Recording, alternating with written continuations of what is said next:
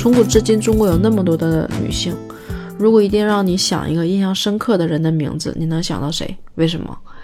嗨，你好，我是小鹿，我想今天聊聊这个话题。如果让我想，我第一个想到的是武则天，然后可能就是花木兰。对，就觉得这样的人才值得说被你记忆深刻吗？那肯定是记得深刻的。但是如果说近一点，你能想到谁？我抬头看了看我们家的空调，格力的。对我想说董明珠，铁娘子，我还是挺佩服她的，因为我一直觉得一个女的经商是一个很厉害、很厉害的人。她是一九五四年生人，到现在是二十三年，其实应该有六十多岁吧，不到七十。南京人，九零年的时候进入格力开始做业务经理，到一九年在股东大会上宣布换届，最后呢，董明珠成为格力的董事长。其实我真正的了解到格力这个品牌是董明珠当了董事长之后。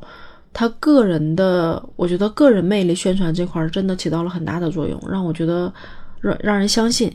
尤其有一年，我记得那一年夏天特别特别的热，然后格力空调这边供应上就有点供应不足了，并且那两年好像是说因为一个什么配件会涨价，导致空调价格上涨。董明珠就说它的生产能力，它的库存可以达到三年不涨价。大概是这个意思啊，然后他就真的没有涨价。从九零年到一九年当选格力的董事长，这中间将近三十年的时间。首先，就像我来说，如果能在一个公司干，我就干到十年，也是一件值得让人佩服的事情。尤其他还把格力的品牌推到一个顶峰。那如果要是换一个人呢？他是从商的，那我想想，如果说从医学角度上来讲，我我觉得也有崇拜的人，就是屠呦呦。屠呦呦是在一五年的时候获得诺贝尔生理学或医学奖项。他的名字屠呦呦是因为他爸妈当时给他起的名字取自于这个《诗经·小雅》中提到的“悠悠鹿鸣，食野之蒿”取的这个悠悠。但最后谁也没想到，这名字中间的玄妙竟然在于是说他的一生真的跟青蒿结下了不解之缘。本来是希望说叫“蒿草青青，报之春晖”。屠呦呦也真的在整个职业生涯中都是和这个草结伴同行，也通过这个草救下了无数人的生命。他是从二十世纪七十年代的时候发现青蒿素，并且以这种物质作为基础，做到了抗疟药物的一个治疗，拯救了数百万人的生命。他其实是有点中医跟西医结合的。诺贝尔奖获得者中，这个奖项也是目前中国医学界最高的奖项，所以我觉得真的是很厉害。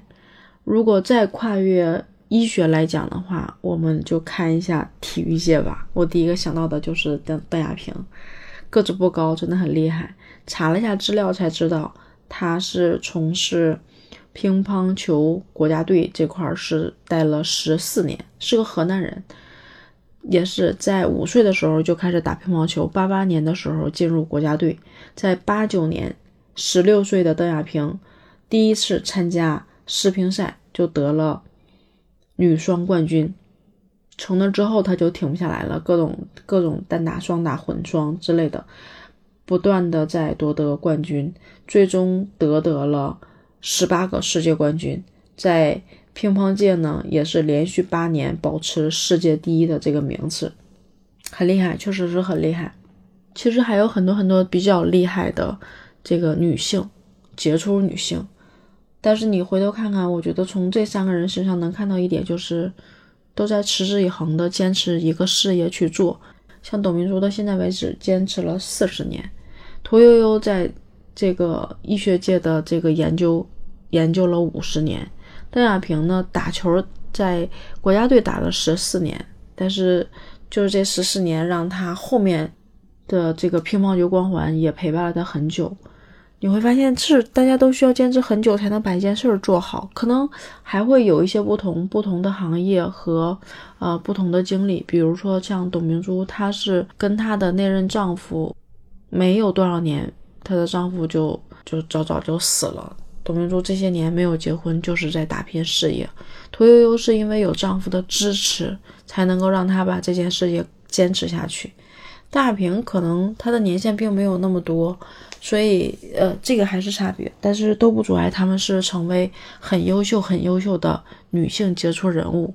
还有哪些杰出人物让你觉得印象深刻的，或者你有什么理由觉得嗯你喜欢他？